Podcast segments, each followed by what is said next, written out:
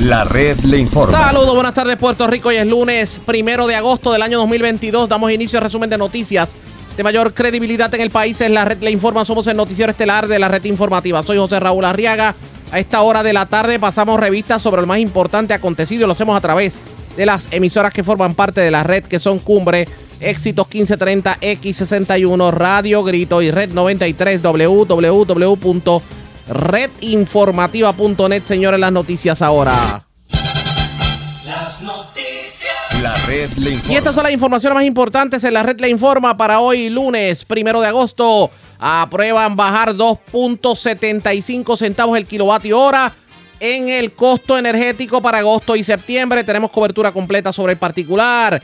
Convoca mesa redonda con médicos al Capitolio para detener fuga de profesionales de la salud. La pregunta es, ¿le pondrán el cascabel al gato y fiscalizarán a las aseguradoras? Otra vez Bad Bunny le tira al gobernador este fin de semana en su concierto. Por esta vez el primer ejecutivo no se quedó callado. La semana pasada Acuden acusaba al municipio de Peñuelas de malutilizar fondos federales de los Head Start. Hoy el alcalde de Peñuelas le plantó una manifestación Acuden frente a la agencia. De hecho, los amenazó con llevarlos a los tribunales.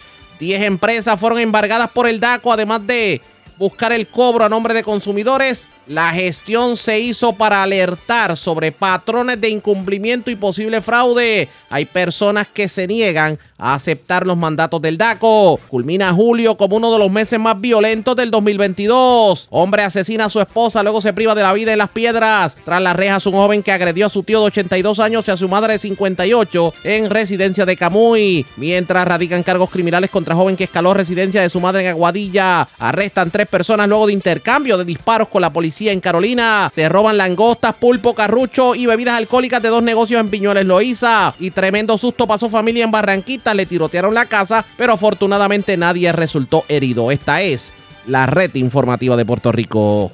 Bueno, señores, damos inicio a la edición de hoy lunes del Noticiero Estelar de la red informativa.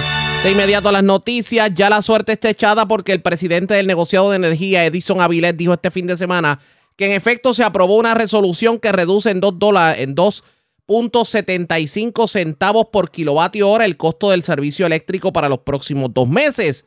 Dijo el funcionario que la resolución es producto de un proceso de reconciliación acelerada que se activó cuando al culminar un ciclo mensual de facturación se determina que los costos reales no fueron lo que se le facturó a la gente. Aparentemente, los costos reales de compra de energía o de compra de combustible se desviaron de la facturación de la autoridad por más de 20 millones de dólares. Y el ahorro que supone esta determinación para un cliente residencial, estaríamos hablando de 22 dólares por lo menos en la factura. Tenemos cobertura completa sobre el particular y vamos a, para pues, llevar a los amigos radioyentes en su justa perspectiva, vamos a explicarle de dónde viene esta reducción. Estas fueron las expresiones que recientemente dio el director ejecutivo de la Autoridad de Energía Eléctrica sobre de dónde proceden las economías que provocaron que este fin de semana el negociado de energía decidiera que en agosto y septiembre vamos a tener una rebaja de 2.75 centavos el kilovatio hora en el costo de energía eléctrica proveerles a los clientes la tranquilidad de que no vamos a estar sufriendo apagones y relevos de carga por insuficiencia de generación. No es menos importante que todo este asunto de que nos tocó manejar del impacto que ha tenido la guerra entre Rusia y Ucrania en los combustibles que se utilizan para producción de energía ha impactado adversamente eh, el costo del kilovatio a unos niveles que pues obviamente afectan a los ciudadanos, afectan al comercio, a la industria y son de gran preocupación para nosotros en la Autoridad de Energía Eléctrica. En esa dirección, y, sin, yo diría sin pausa, hemos continuado eh, con las reclamaciones que tenemos en curso con los suplidores de gas natural por el incumplimiento a entregar el combustible que les solicitamos y le hemos aplicado las penalidades y las hemos cobrado. Y esas, y esas penalidades que hemos cobrado las hemos eh, transferido a los clientes a través de las reconciliaciones que se llevan eh, en el negociado de energía. Porque esa es la realidad de lo que ha ocurrido. Y en el caso presente en que los mercados de combustible han reflejado una mejora, no es que el combustible haya llegado a los precios que había en eh, previo Al, conflicto finales del año pasado, que como he dicho en múltiples ocasiones, el barril del, del destilado liviano estaba en 100 dólares y el residual estaba en cerca de 85 y en los meses posteriores desde que empezó la guerra el diésel llegó a sobre 200 dólares el barril y el y el eh, el bunker o el residual llegó a cerca de 170 y pico de dólares por barril, o sea que son unos incrementos exponenciales en, en un periodo de cinco meses. Pero no es menos cierto que desde esos picos que hubo en los últimos días, yo diría en las últimas eh, semanas, semana y media, hemos visto que eh, los mercados han comenzado a bajar, o sea, los precios prevalecientes, lo que sin duda se va a reflejar en el costo de los combustibles que utilizamos en la producción de energía. Dada esa realidad, se realizaron nuevas proyecciones y esas proyecciones indican que es bien probable, o sea, eh, nos sentimos eh, bastante eh, cómodos en hacer estas expresiones, obviamente siempre indicando que cualquier cosa puede ocurrirle, ¿verdad? Dentro de, dentro de un escenario de guerra, pero aparenta por todo lo que hemos visto y lo que entienden los oficiales y los ingenieros en la oficina de combustible que estas proyecciones van a continuar bajando. bajando. Pues nosotros entonces entendemos que los costos o los gastos operacionales que eh, se proyectaron se pueden ajustar. Y ese ajuste que se ha hecho indica que entre la proyección inicial y la que se realiza nuevamente, la proyección inicial se realizó el 31 de mayo y esta nueva se está haciendo ahora eh, en el periodo que estamos hablando ahora en julio. Indica que es probable que haya entre ambas hay una diferencia de 66 millones. Y eso precisamente es lo que provoca el hecho de que ahora pues tengamos un ajuste según se decidió este fin de semana de 2.75 centavos en el kilovatio hora. Vamos a darle continuidad a esta información.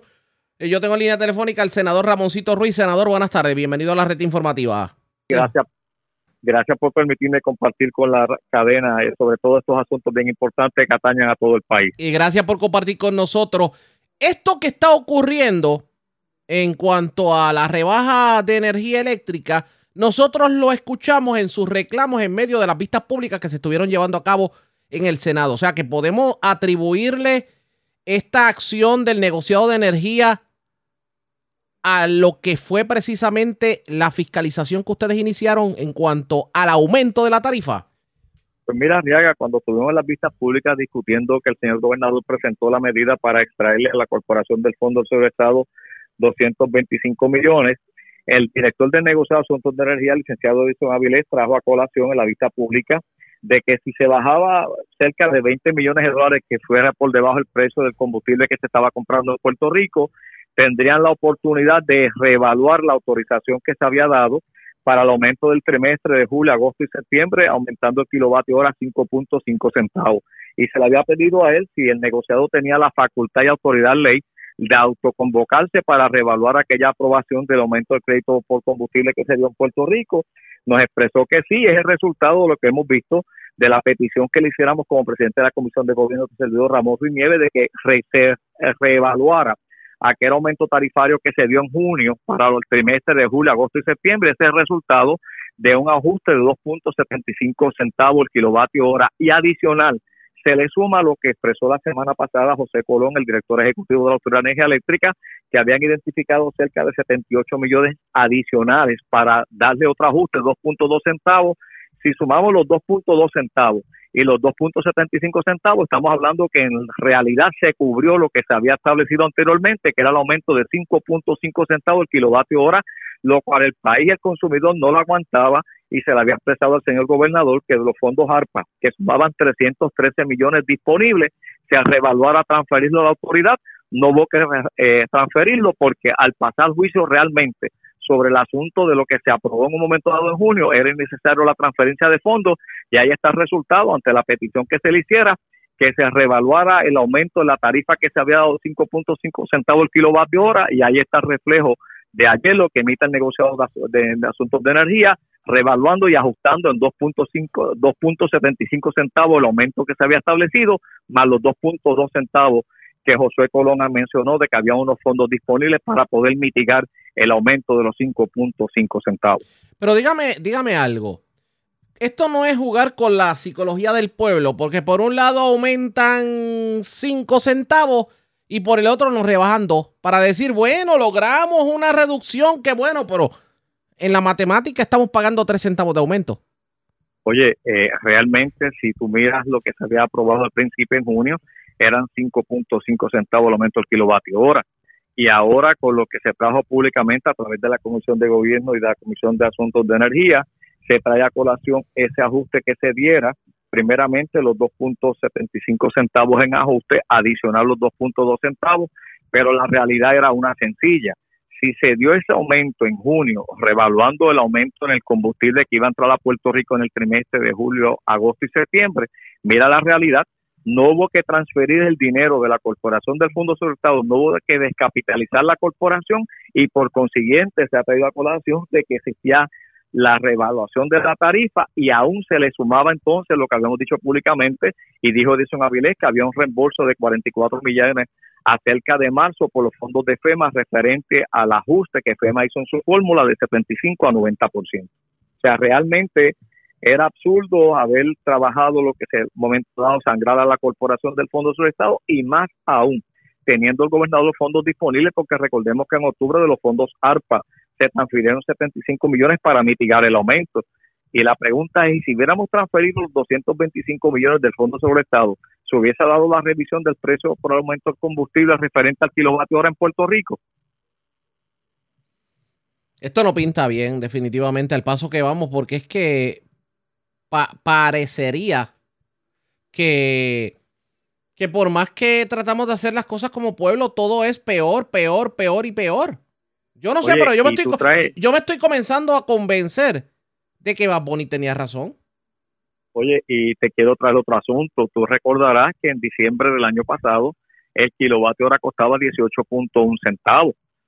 Y ahora estamos hablando que prácticamente siete meses después, el kilovatio hora, el aumento fue de 33.5 centavos. Realmente, al traer lo que trajo era colación y lo que se ha discutido, no hubo que dar el aumento por lo que hemos visto en el aumento del precio del combustible en Puerto Rico y los mercados que siguen cambiando a nivel mundial.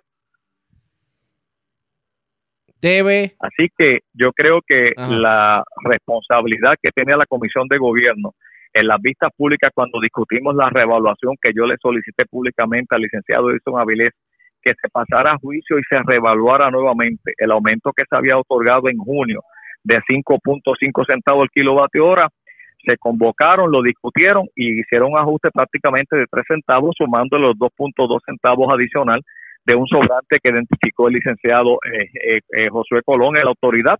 Por lo tanto, ese ejercicio se pudo haber hecho mucho antes, comenzando el mes de julio, y entonces en julio no se hubiera dado el aumento y hubiéramos entonces tenido el trimestre completo en cero aumento al, al, consumidor, que es el que paga al final del camino las acciones de Luma, el precio de los mercados de combustible y el asunto que hemos discutido de los proyectos de energía renovable para Puerto Rico para evitar precisamente esos aumentos que se están dando y recordando, recordando algo importante, Arriaga, que montamos un proyecto para establecer un fondo de energía de, energético en Puerto Rico para evitar que cuando se dieran las fluctuaciones en el precio del combustible hubiese un fondo para mitigar esos aumentos que no están presupuestados en el bolsillo de nadie y que realmente cuando le toca al consumidor afrontarlo es dinero que no regresa a esa familia ni al bolsillo del consumidor.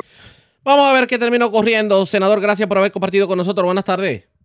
Buenas tardes a ti como dije, hay una responsabilidad se pasó juicio y no hubo que llegar al 5.5 centavos ese trimestre, recordando que por ahí viene octubre, noviembre y diciembre, que el negociado de energía tendrá nuevamente la responsabilidad de evaluar el precio en kilovatio horas y me imagino que Luma volverá con otra solicitud de aumento referente a mitigar los aumentos que se están dando en el precio de combustible. En esta ocasión, la merma que está ahí de frente y que sigue bajando el combustible en pro y beneficio del consumidor puertorriqueño. Bueno, agradecemos el que haya compartido con nosotros. Buenas tardes buenas tardes a ti y muchas bendiciones y siempre a la orden. Gracias por la oportunidad de seguir orientando al pueblo de Puerto Rico. Cómo y gracias a usted también. El senador Ramoncito Ruiz, presidente de la Comisión de Gobierno del Senado de Puerto Rico. Obviamente se dieron las vistas públicas y la información de que, de que había salido menos el barril de petróleo y que se habían economizado unos dineros y que habían tenido que reembolsar otros y que habían recibido dinero de FEMA. Hablamos obviamente de la Autoridad de Energía Eléctrica todo eso trascendió en la vista pública y el resultado final es lo que ocurrió este fin de semana, que el negociado de energía no le quedó más remedio que autorizar una rebaja de 2.75 centavos kilovatio hora en la tarifa del mes de agosto. Vamos a ver qué terminó ocurriendo pendientes a la red informativa. Presentamos las condiciones del tiempo para hoy. Hoy lunes, una capa de aire del Sáhara y una masa de aire más seco asociada. Mantendrán condiciones de buen tiempo y cielo brumoso hoy. Sin embargo, aunque limitado, se esperan aguaceros y un posible desarrollo de tronadas aisladas sobre los sectores más al oeste de la isla, donde es probable la acumulación de agua en las carreteras y las áreas con drenaje deficiente. Sin embargo, la principal amenaza de hoy son los índices de calor por encima de lo normal que podrían alcanzar hasta cerca de 110 grados.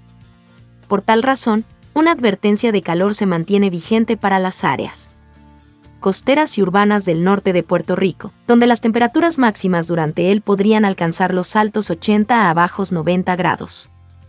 Las condiciones marítimas han mejorado pero continúan picadas a través de las aguas del Caribe, las aguas costeras y los pasajes locales. Se esperan vientos de hasta 20 nudos y oleaje de hasta 6 pies. Existe un riesgo alto de corrientes marinas para las playas. De la costa noroeste de Puerto Rico. En la red informativa de Puerto Rico, este fue el informe del tiempo. La red le informa. Señores, regresamos a la red La Informa. Somos el noticiero estelar de la red informativa, edición de hoy lunes.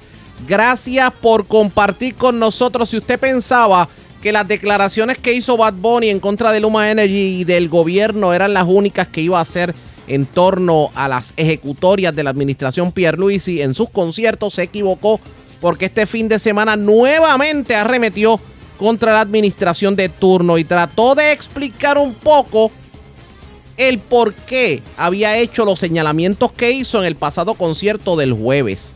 Se considera una falta de respeto el haber llamado, no voy a mencionar la palabra, al gobernador de la forma en que lo llamó. Vamos a escuchar lo que tuvo que decir el cantante de música urbana este fin de semana. Es una falta de respeto el desplazamiento de mucha gente boricua que se tiene que ir de, aquí de Puerto Rico.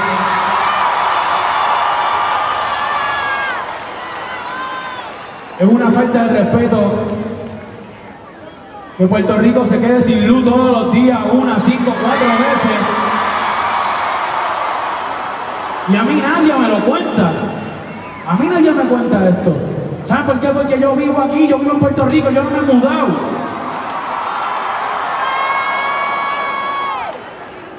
Y yo estoy en mi casa y cuadra, cada 5 4 horas se va la c- la luz. Eso me ha pasado a mí un millón de veces. Y sé que hay gente que la pasa peor. Eso es una falta de respeto. ¿Saben qué es una falta de respeto? El sueldo a los maestros, el sueldo a los policías. Eso es una falta de respeto. Es una falta de respeto que se sigan cerrando escuelas año tras año. Es una falta de respeto que haya gente de este país que no tiene acceso a un hospital y a un sistema de salud digno. Una falta de respeto que sigan tratando de engañarnos, de cogernos de pero se cogieron con la generación que no se va de ahí.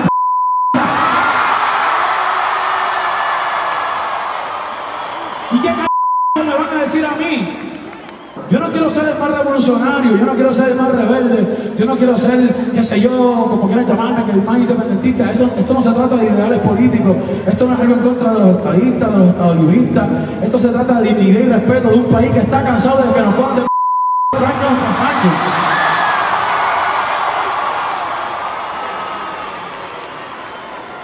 Y que las generaciones que van creciendo, la generación que va conmigo, está consciente de eso, de que tiene la voz, de que tiene la fuerza y de que no nos vamos a dejar de faltar respeto nuevamente.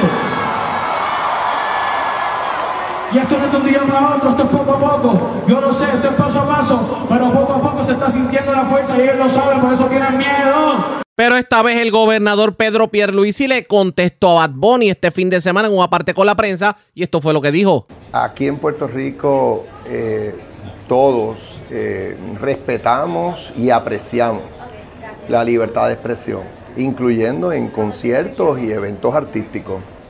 Así que eh, realmente eh, eso es lo que puedo decir. Me, me- me alegro de que los conciertos se llevaron a cabo, que estuvieron altamente concurridos y que el pueblo se los disfrutó. Eh, no, eh, realmente en, Puerto Rico tiene tanto que ofrecerle al mundo, brillamos en tantas áreas que en las que podamos estar un tanto rezagados son las menos. O sea, Puerto Rico es un eh, es espectacular y aquí y, la realidad es que la economía se está comportando muy bien y queremos que siga así y la realidad es que el turismo es clave para nuestro futuro y queremos que siga creciendo.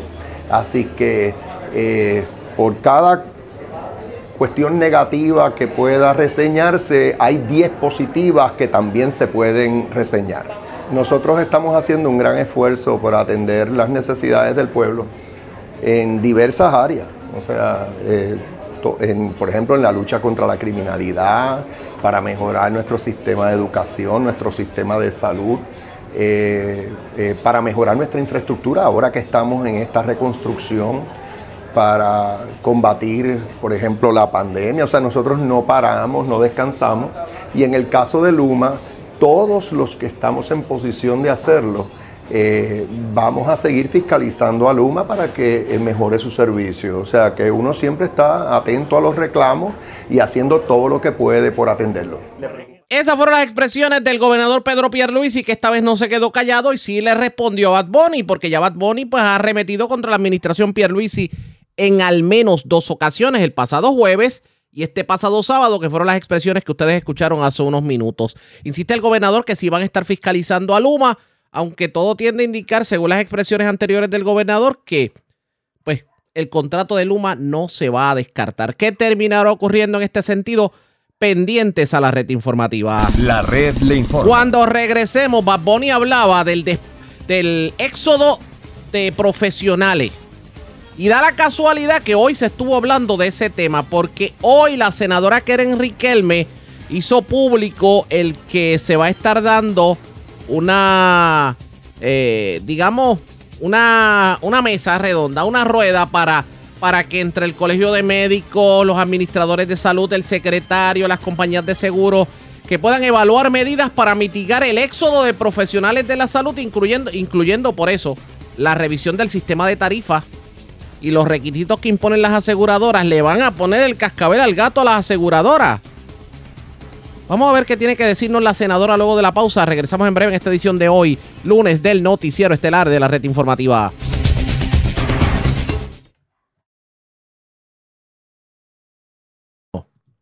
La red le informa. Señores, regresamos a la red le informa, el noticiero estelar de la red informativa edición de hoy lunes. Gracias por compartir con nosotros, ya que estamos hablando precisamente de éxodo de profesionales. Y hasta Bad lo comentó en el concierto del fin de semana. La senadora Karen Riquelme pues informó que va a estar convocando en los próximos días a líderes de los sectores médicos del país, colegio de médicos, administradores de servicios de salud, el secretario de salud y las aseguradoras.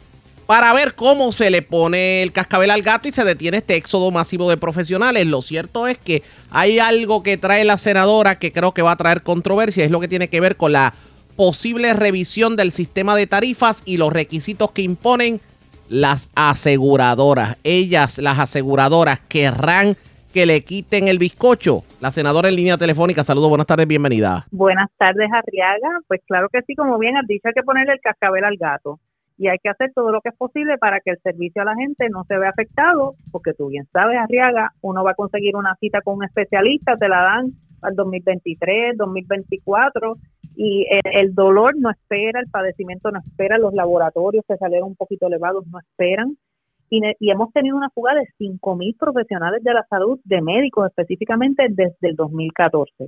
Nos quedan 9.000 médicos en Puerto Rico para atender toda una población y eso incluyendo los, especialistas.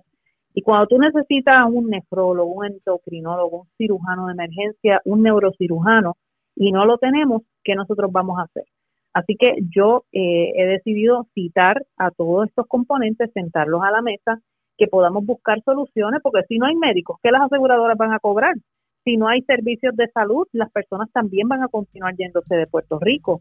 Y lo que queremos es retener los médicos, que los que estén no se vayan, que los que se han ido regresen Y esto sin contar con todo el componente de servicios de salud, que ahí estamos hablando de enfermeras, técnicos de laboratorio, estamos hablando de los técnicos quirúrgicos, que hace días estuve reuniéndome con ellos y he estado en comunicación con ellos, con los de farmacia, los farmacéuticos, los técnicos de farmacia, o sea, todo ese componente de salud que otros estados que pagan más, que les hacen unas buenas ofertas, que tienen un reclutamiento agresivo, que le pagan bonos, los relocalizan, les pagan apartamentos, caso, transportación, ¿qué nosotros vamos a hacer? ¿Qué les vamos a ofrecer para que ellos decidan quedarse aquí en Puerto Rico, que además de tener a su familia cerca, el calor de la isla, la cultura, tú me digas, bueno, esta oferta se ve más tentadora, me voy a quedar aquí, y de igual manera pensar en, en mediano y largo plazo los estudiantes que podamos obtener para que se gradúen de las escuelas de medicina en Puerto Rico, ayudar a las universidades que, que puedan lograr sus acreditaciones de vuelta y que podamos también incentivar a esos estudiantes, tanto de las escuelas públicas o privadas, para que puedan quedarse aquí, estudiar aquí y trabajar aquí. Cuando usted habla de que pretende de alguna manera ponerle el cascabel al gato a las aseguradoras, eso significa que ya hay profesionales de la salud que le han dado su insumo y todo tiende a indicar que por ahí va uno de los, de los principales factores para el éxodo. ¿Eso estamos hablando? Sí, mira, eh, yo he hablado con, con varios profesionales de la salud y una de las cosas que, que me han compartido, primero obviamente es el factor económico de lo que se le paga, eh, pero todo esto, ¿verdad? Trae cola con las aseguradoras, con muchas veces que se tardan en pagar o cuando pagan se los devuelven porque por un numerito, entonces le cobran una penalidad de un por ciento. Y, y hay que saber que los servicios, por ejemplo, tecnológicos, vamos a hablar de, los laboratorios, por ejemplo, una prueba que te salía antes, ¿verdad? Vamos a decir al costo al laboratorio 40 dólares, hoy le sale a 70 y la aseguradora le está pagando 65, por ponerte un ejemplo. O sea que hay que revisar, porque todo eh, eh, en este proceso de inflación que estamos viviendo, porque aunque no lo han querido decir ya por, por segundo trimestre consecutivo, eh, la economía va en picada, por lo tanto tenemos en definición, en teoría, que estamos en una inflación. Y, cuando estamos en, hablando de que estamos en una inflación, de que estamos en un momento retante financiero para todo el mundo, pues obviamente los servicios van a encarecer si no hay un buen pago. Y además de lo que el médico cobra, que se han hecho proyectos de incentivos de 4%, que eso se viene trabajando desde que de pues, diferentes administraciones se vienen trabajando, pero a la hora de la verdad no es lo único. E, ese, e, ese trato que se le da al médico, esa rapidez con que se le atiende, ese, ese trato digno que de respeto para un profesional de la salud que se necesita.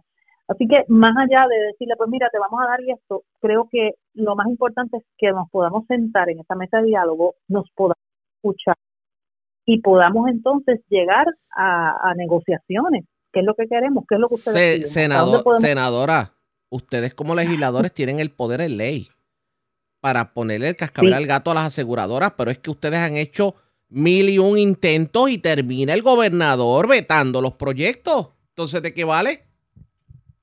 Bueno, por eso es que queremos tratar, porque muchas veces a través de la legislatura, primero que ustedes saben que la legislatura es un proceso lento, está hecho para ser lento y yo necesito soluciones ahora.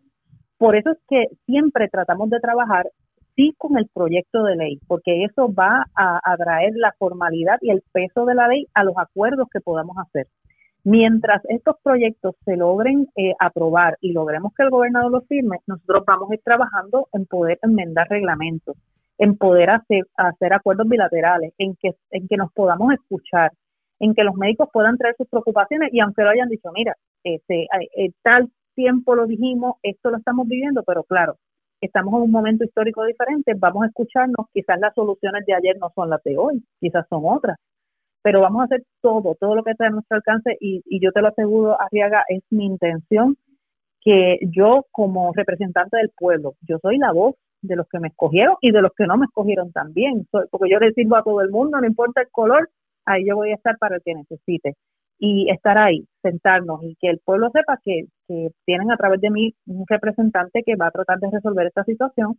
Además que voy a invitar a todos los senadores.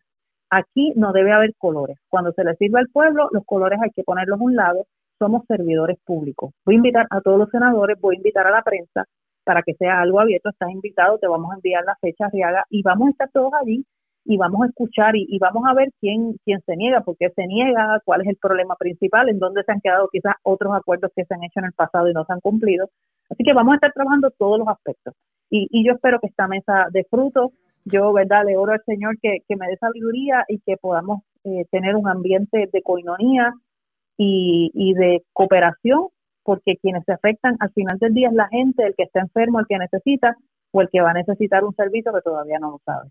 Dígame algo, ¿usted ha tenido la oportunidad de analizar si hay algunas leyes aprobadas que tienen que ver con los médicos que se han convertido en letra muerta? Mira, hay, hay leyes, eh, como por ejemplo la ley eh, que les asegura el pago a los médicos en, en 30 días. Esa ley muchas veces hay, hay que enmendarla, arriba, hay que enmendarla.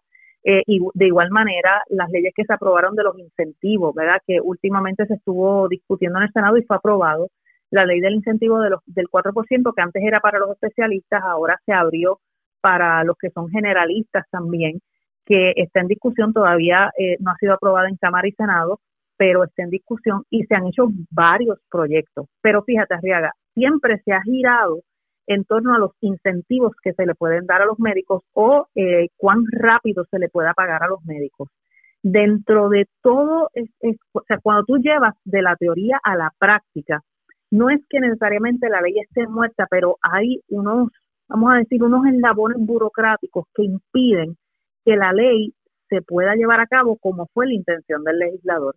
Y ahí es donde nosotros queremos escuchar en la práctica qué es lo que está pasando. Porque una cosa es yo tener el proyecto de ley y otra cosa es yo escuchar y decir al médico, sí, es verdad, hay una ley que supone que me paguen en 30 días. Ah, pero cuando yo le envío este papel, que si se queda estancado aquí, que si tiene que tener la aprobación de allá, que si este por ciento todavía no lo han convalidado. O sea, yo quiero escuchar en la práctica todas esas, esas leyes que ya están corriendo, que fueron aprobadas, que son ley, si ellos están teniendo algún problema burocrático o de enlaces o, administrativos para que ellos no puedan tener ese beneficio, o si dicen, mira, está bien, este, y se los agradecemos, esto fue un momento, pero hoy tenemos otros retos. Y, y esos retos pueden ser múltiples y no necesariamente de eh, económico. Como dije, eh, lo económico obviamente es la razón primordial por la que se van, pero no es la única. Así que yo quiero escuchar en la práctica dónde estamos y qué es lo que más les está afectando. ¿Tiene conocimiento si aparte de lo que tiene que ver con los médicos hay instituciones hospitalarias que tienen también problemas? Porque le, le hago el, el comentario porque, por ejemplo, los laboratorios clínicos la semana pasada pidieron inclusive que varias aseguradoras no fueran incluidas en la reforma porque no les están pagando. Por ejemplo, una prueba que le cuesta en materiales a un laboratorio clínico 100 dólares, solamente le pagan 18 las aseguradoras. Eh, eh, ¿Ha encontrado ese tipo de situaciones? Sí, de hecho yo me estuve reuniendo con, con la Asociación de, de Laboratorios, estuve escuchando sus reclamos y he estado escuchando también acerca de los hospitales. O sea, es este mismo reclamo que tienen los médicos de que no se les paga tiempo o de que se, se quedan con un por ciento porque hubo un, pequeño error entonces se dilata, lo tienen los hospitales. Así que no solamente estamos hablando del médico, sino cuando el hospital necesita reembolso para poder seguir dando el servicio, para comprar eh, eh, equipo nuevo, para reemplazar el que tienen o para darle un, un mejor contrato a sus empleados, a las enfermeras, al, al oficial administrativo todo eso está afectando. O sea, que estamos hablando que es como un eje que no es solamente lo económico, aunque podríamos, ¿verdad? deducir que al final del día, pues todo eh, eh, redunda en lo económico, pero son las maneras como se hacen, son, son los tratos, son que tú te sientas escuchado, es el trato digno, no solamente para el médico, sino para todos los que brindan servicios de salud. Yo me imagino que esto está pasando con las ambulancias, está pasando con los laboratorios, está pasando con con las farmacias de la comunidad, con los farmacéuticos que están en esa farmacia. Cuando tú vas a una farmacia de la comunidad tú no tienes un farmacéutico, donde tú lo que tienes es el, técnico de farmacia, no tienes el farmacéutico que es a la hora de la verdad que está preparado, ¿verdad? Sin, sin entrar en, detalles de que son eh, los técnicos de farmacia son más que necesarios, pero que ciertos medicamentos él tiene, ¿verdad?, que autorizar y, y, y ¿verdad?, o pedir los cambios o, o firmar para que se despachen estos medicamentos porque el sistema completo de salud eh, no está, ¿verdad? Cuando se sale algo del eje, pues todo lo demás como que no, no funciona. Y esto sin hablar todavía de los servicios que necesitamos para el área oeste, un hospital de trauma, o sea, son muchos temas que hay que trabajar. Vamos con el primordial, porque si no hay médicos, eh, podremos tener los mejores servicios, pero si no tenemos médicos, pues eh, no hacemos mucho, ¿verdad? Porque no tenemos quien atienda. Así que esto es un tema que estamos trabajando, el de la salud, incluyendo, estoy trabajando también el tema de los veteranos y de la salud mental y de los servicios que, que los veteranos dentro de las clínicas eh, satélites que tienen, las famosas CIBO, pues no han estado recibiendo. Así que, aunque sé que eso es otro tema, pero también tiene que ver con, con los sistemas de salud y todo eso lo vamos a estar trabajando. Vamos a estar pendiente a lo que ocurra con ese conclave. Agradecemos el que haya compartido con nosotros. Buenas tardes. Buenas tardes, Arriaga. Dios me los bendiga. Gracias por esta oportunidad. Cómo no, y gracias por compartir con nosotros. La senadora Keren Riquelme, vamos a ver si se le pone el cascabel al gato, pero todo tiende a indicar, amigos radio oyentes, que el denominador común con la problemática de salud en el país, el éxodo de médicos, el que los laboratorios clínicos estén cerrando, es que alegadamente las aseguradoras se están quedando con todo.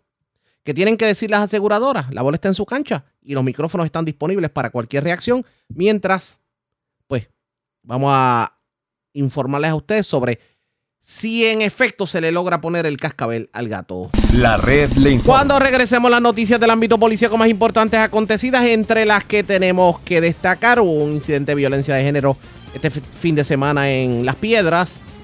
Además, tremendo susto pasó una familia de Barranquitas, le tirotearon la casa, pero afortunadamente las balas no llegaron a, herir a alguna persona.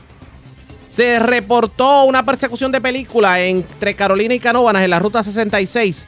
Tres personas arrestadas, una persona herida. Además, se robaron langostas, pulpo, carrucho y bebidas alcohólicas de dos negocios en Piñones en Loíza. Un joven fue arrestado y se le erradicaron cargos criminales por haber agredido a su tío y a su madre. Esto ocurrió en la zona de Camuy. Y también acusaron a Aguadilla a otro hombre que se metió a la residencia de su madre y le llevó todo lo que encontró a su paso. Es lo próximo a la pausa. Regresamos.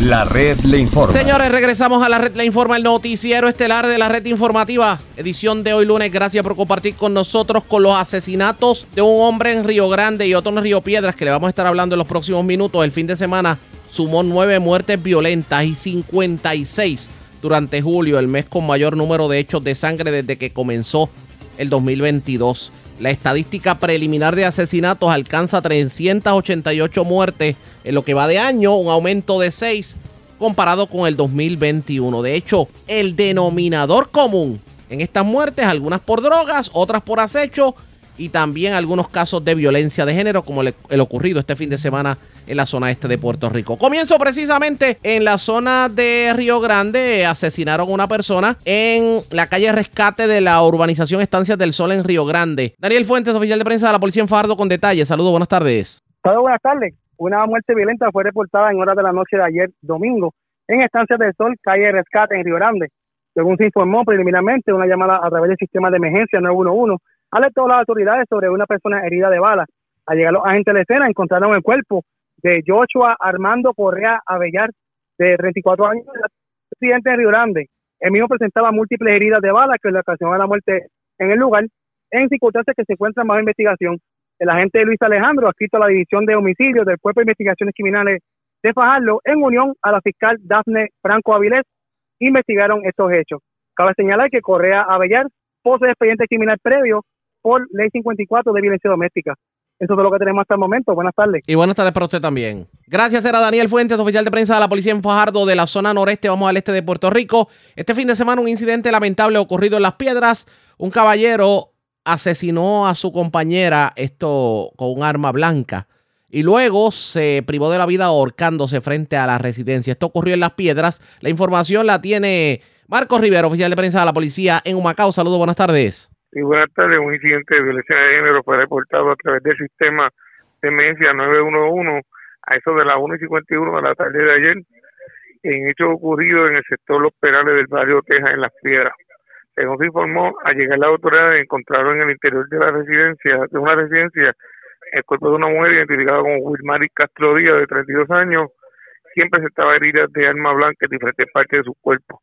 Las cuales ocasionaron la muerte. Posteriormente, cerca de la residencia, en un área boscosa, fue encontrado el cuerpo de un hombre identificado como Raymond Velázquez Rodríguez, de 31 años, el cual se pidió de la vida buscándose. Este caso fue investigado por el agente Miguel Sánchez de la División de Homicidio en unión a la agente Charane Rosa de la División de Violencia Doméstica del Cuerpo de Investigaciones Criminales de Humacao en conjunto a la fiscal Melissa Díaz. Gracias por la información. Buenas tardes. Buenas tardes. Gracias, era Marco Rivera, oficial de prensa de la policía en Humacao, de la zona este. Vamos al centro de la isla, porque tremendo susto pasó una familia del barrio Quebrada Grande de Barranquitas. Esto luego de que le tirotearan la residencia. Afortunadamente, las balas no, no impactaron persona alguna, sí impactaron obviamente la propiedad y también eh, varios impactos de bala a un vehículo que se encontraba estacionado en la residencia. Además, este fin de semana le erradicaron cargos criminales a un hombre aparentemente por el asesinato de un músico, un hecho ocurrido en Comerío hace varios meses atrás y la información la tiene Manuel Cruz, oficial de prensa de la policía en Ay Bonito. Saludos, buenas tardes. Saludos, eh, buenas tardes. Eh, correcto, una agresión grave fue reportada el 31 de julio, a eso de las 11.40 de la noche, en la carretera eh, 156, kilómetro 19.5, barrio Quebrada Grande, en el municipio de Barranquitas. Alega el querellante Pedro Alicea que un individuo, el cual describe como de testrigueña, estatura baja, realizó varios disparos con un arma de fuego hacia su residencia, donde se encontraban al momento su hijo Pedro Alicea junto a su nieto, resultando con impactos de bala a la pared y la puerta frontal de dicha residencia. Además, resultó con varios impactos de bala el auto Toyota Forerunner año 2010 color gris. Al lugar se personó la sargento Eva Hernández y el agente José Espada, adscrito al Cuerpo de Investigaciones Criminales de Aybonito para la debida investigación. Por otro lado, en horas de la mañana del pasado 29 de julio y en el tribunal de Aybonito, el agente Ángel Torres Romero, junto al sargento Ángel Sánchez y el teniente Héctor Maldonado, de la División Homicidios del 6 de Aybonito, estos adscritos al negociado de la Policía de Puerto Rico en unión a la fiscal Brenda Soto, radicaron cargos criminales por los artículos 93 eh, del Código Penal, asesinato en primer grado, 605, 6.14, esto de la ley de armas, y el 285 del Código Penal de exclusión de evidencia contra el señor Ángel Daniel Correa Orengo, de 47 años, este residente de Bayamón, mecánico de profesión y con récord este, previo por robo, tentativa de asesinato y ley de armas, por lo que estuvo 20 años cumpliendo cárcel. El acusado para la fecha del 23 de mayo, en horas de la tarde, le realizó varios disparos, ocasionándole la muerte a Luis Daniel Carrasquillo Nieves, de 33 años, músico y ebanista de profesión, mientras este se disponía a celebrar su cumpleaños en el barrio Doña Elena, abajo, sector El frente a Jay Bar en Gomerío. Correa Orengo admitió los hechos y la fiscal Brenda Soto le tomó la confesión bajo juramento ocupándole una motora Suzuki GSX 1300 año 2003, la cual utilizó para cometer los hechos. Este fue llevado ante la presencia de la juez María Lee Paradiso Pérez, quien luego de examinar la prueba encontró causa en todos los delitos, fijando una fianza global de un millón de dólares, la cual no prestó siendo ingresado en la cárcel Las Cucharas de Ponce. Gracias por la información. Buenas tardes. Buenas tardes. Gracias, Manuel Cruz, oficial de prensa de la policía en la zona de Ibonito del centro. Vamos a la zona metropolitana. Una persona fue asesinada, hecho ocurrido anoche en Río Piedras. Además, se reportó un robo en la calle Borinquen con la madrita en Río Piedras, aparentemente encapuchados, que asaltaron a, a unas personas que se encontraban en el lugar. También en condición estable se encuentra una persona que fue agredido por, por otro hombre en medio de una discusión. Esto ocurrió en la calle Los Pinos en Santurce. Y la información la tiene Yaira Rivera, oficial de prensa de la policía en el cuartel general. Saludos, buenas tardes. Hola, muy buenas tardes.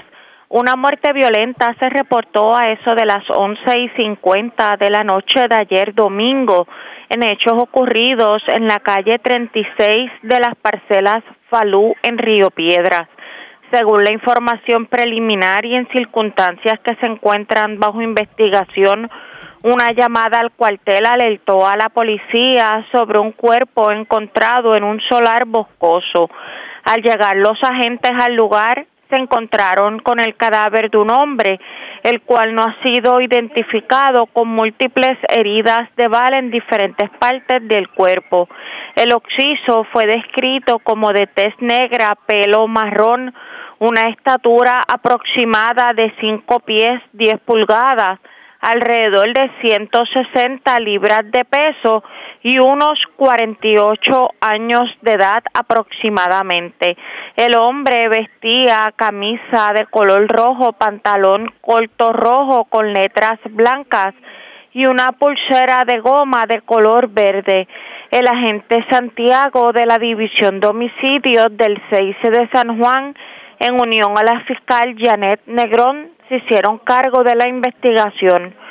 Por otro lado, un robo fue reportado en la tarde de ayer en la calle Borinquen, intersección con la calle Madrid en Río Piedras. Según informó la querellante que mientras se encontraba en el lugar antes mencionado, se le acercó un sujeto encapuchado y mediante fuerza e intimidación la despojó de su cartera tipo bolso de color marrón que en su interior contenía documentos personales y un teléfono celular marca Samsung Galaxy color negro. La perjudicada resultó con moretones, por lo cual fue atendida por la doctora Yeisa Contreras en el Centro de Diagnóstico y Tratamiento de Río Piedras agentes adscritos a la División de Robo del CIC de San Juan se hicieron cargo de la investigación. En otras notas policíacas, una agresión grave se informó en horas de la mañana de hoy en la calle Los Pinos, en Santurce. Según la información suministrada, la policía fue alertada a través del sistema de emergencias 911 sobre la situación. Al llegar los agentes, el querellante notificó que mientras se disponía a entrar a su residencia, encontró a un hombre, por lo cual lo confrontó, resultando herido en la mano derecha, aparentemente provocado con un objeto contundente. El perjudicado fue transportado a una institución hospitalaria del área, donde fue atendido por el doctor de turno y su condición fue descrita como estable. Agentes adscritos a la División de Agresiones del Cuerpo de Investigaciones Criminales de San Juan se hicieron cargo de la pesquisa. Gracias por la información. Buenas tardes. Buenas tardes. Gracias, era Yaira Rivera, oficial de prensa de la policía en el cuartel general de la zona metropolitana. Vamos al noroeste de Puerto Rico porque las autoridades arrestaron a un joven de 29 años al cual se le atribuye haber escalado la residencia de su señora madre. Esto ocurrió en Aguadilla. En Aguada, pues se reportaron dos escalamientos, uno en un negocio del cual se llevaron más de dos mil dólares en efectivo y también se llevaron licores, y una residencia también en Aguada de la cual se llevaron un arma de fuego. La información la tiene Juan Bautista, ya la oficial de prensa de la policía en Aguadilla. Saludos, buenas tardes. Saludos, buenas tardes para ti, Ariaga, buenas tardes para el público de Cocha, como mencionaste en el día de ayer en la barriada TV de Aguadilla, personal de ese distrito policíaco, adscritos al negociador de la Policía de Puerto Rico, lograron el arresto de Héctor Roldán Chávez, de 29 años, residente de ese municipio, a quien le sometieron cargos por los delitos de escalamiento y apropiación ilegal.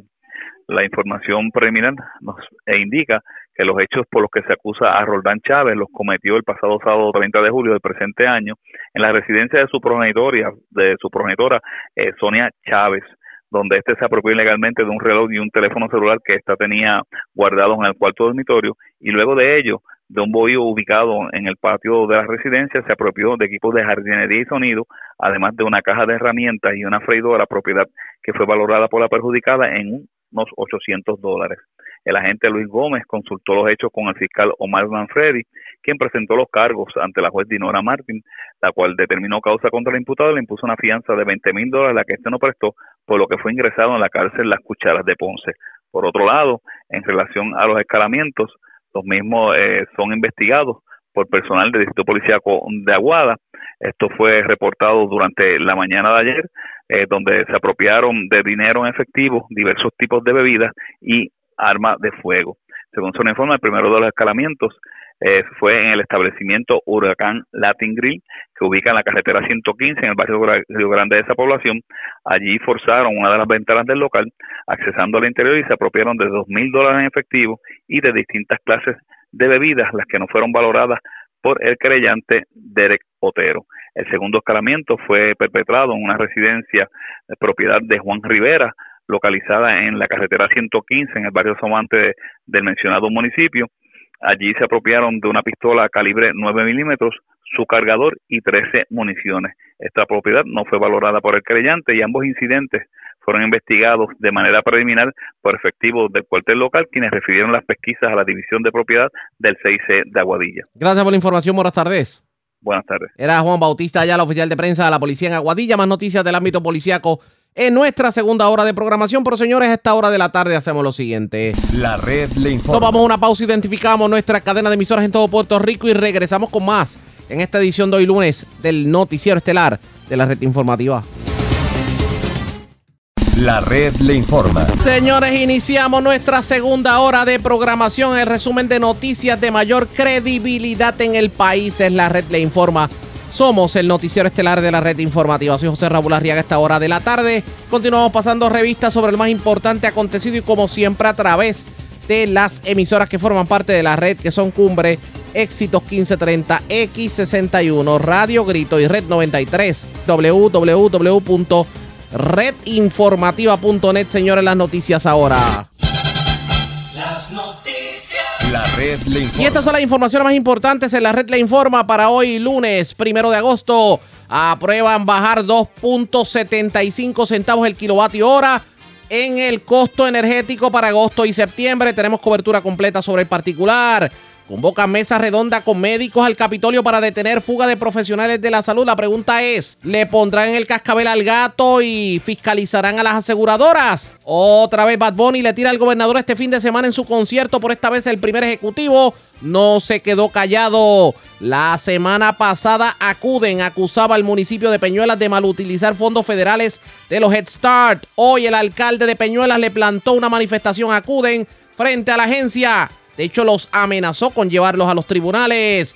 Diez empresas fueron embargadas por el DACO, además de buscar el cobro a nombre de consumidores. La gestión se hizo para alertar sobre patrones de incumplimiento y posible fraude. Hay personas que se niegan a aceptar los mandatos del DACO. Culmina julio como uno de los meses más violentos del 2022. Hombre asesina a su esposa, luego se priva de la vida en las piedras. Tras las rejas, un joven que agredió a su tío de 82 años y a su madre de 58 en residencia de Camuy. Mientras radican cargos criminales contra joven que escaló residencia de su madre en Aguadilla. Arrestan tres personas luego de intercambio de disparos con la policía en Carolina. Se roban langostas, pulpo, carrucho y bebidas alcohólicas de dos negocios en Piñoles Loíza. Y tremendo susto pasó familia en Barranquita. Le tirotearon la casa, pero afortunadamente nadie resultó herido. Esta es la red informativa de Puerto Rico. Señores, damos inicio a la segunda hora de programación. El noticiero estelar de la red informativa de inmediato las noticias. La semana pasada, el administrador de Acuden, Roberto Carlos Pagán, hacía público el que como agencia le estaban quitando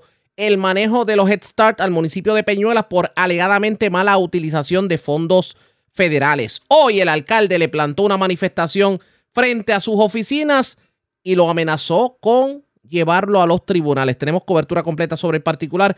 Vamos a comenzar recordando las, expresiones que hiciera precisamente aquí en la red informativa Roberto Carlos Pagan cuando aseguraba que como deber de él como funcionario, pues tenía que fiscalizar el, cómo se utilizaba el dinero para los Head Start que estaban bajo el control de Acuden y entendieron en la agencia que se estaban mal utilizando fondos federales en el municipio de Peñuelas. Escuchemos ese momento. Un, deber eh, fiduciario de velar el buen uso de los fondos federales en Puerto Rico, ¿verdad? Y, y como lo hacen todas las agencias de gobierno. En este caso, nosotros particularmente administramos dos programas, Charter y Head Start.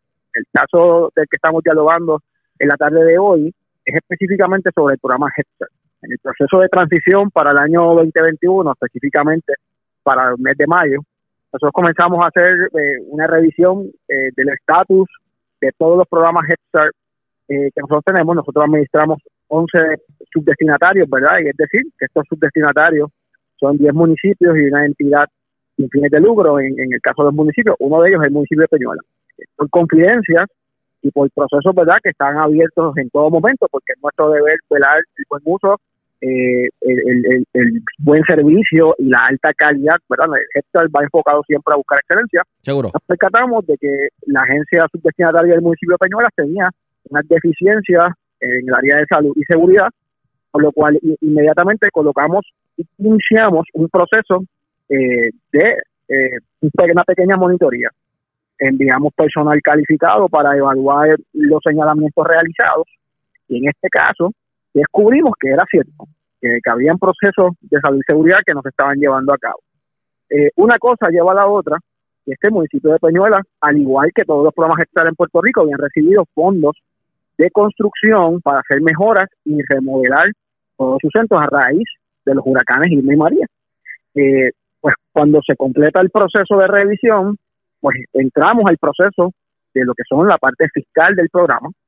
Eh, pudimos estabilizar un poco el área de salud y seguridad, ¿verdad? Y poner en marcha pro- los proyectos de reconstrucción, pero a gestiones nuestras, ¿verdad? A gestiones de nuestro equipo eh, interventor. Comenzamos un proceso de intervención, se coloca el municipio en lo que se llama un estado de alto riesgo y comenzamos entonces ese proceso de ir evaluando cada área del programa. En este caso, nos dimos eh, con malos procesos y malos manejos eh, en el proceso administrativo de los fondos Head Start, eh, y que son altamente regulados por el gobierno federal, eh, llevándonos, ¿verdad?, nosotros a hacer un plan de trabajo que duró durante todo un año eh, junto al municipio de Peñuelas, pues lamentablemente, ¿verdad?, yo eh, evité y traté de evitar el que la administración tuviese una colisión con el municipio por este programa, pero es nuestra responsabilidad de las dos cosas principales. Eh, número uno, el servicio a las comunidades que sirve el programa Gestor en esa área, que es eh, Peñuelas, Guayanilla y Yauco, eh, el personal que labora y esas familias. Así que nosotros tenemos que asegurar esa área de servicio.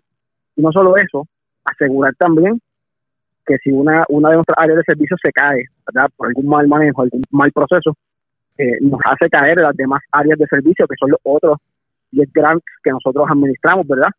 Eh, en esa dirección. Así que eh, hicimos un proceso de intervención que duró todo un año, lamentablemente fue infructuoso, infructuoso en muchas de las áreas, y se presentó entonces el caso a nuestra Junta de Gobierno, ¿verdad? Que es el cuerpo rector que, nos ayuda a administrar eh, los fondos en nuestros programas, y se tomó la decisión de retirarle eh, el programa eh, al municipio de Peñuelas por esos malos manejos, ¿verdad? Y lamentablemente no poder enderezar el proceso. Pero vuelvo insisto en que nuestro interés en este proceso es salvaguardar el área de servicio. Nosotros tenemos familias que se sirven allí.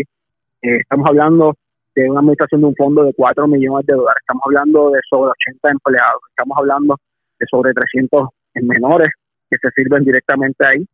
Así que nosotros tenemos que velar esa área de servicio y sobre todo asegurar los fondos Head de nuestro gran que son sobre 52 millones y no podemos permitir que por malos manejos en una de, de, de nuestros subdestinatarios se nos caiga eh, el gran en su Tan grave era la irregularidad que ustedes descubrieron en Peñuela. Bueno, lo que pasa es que el gobierno federal es muy estricto eh, con los procesos.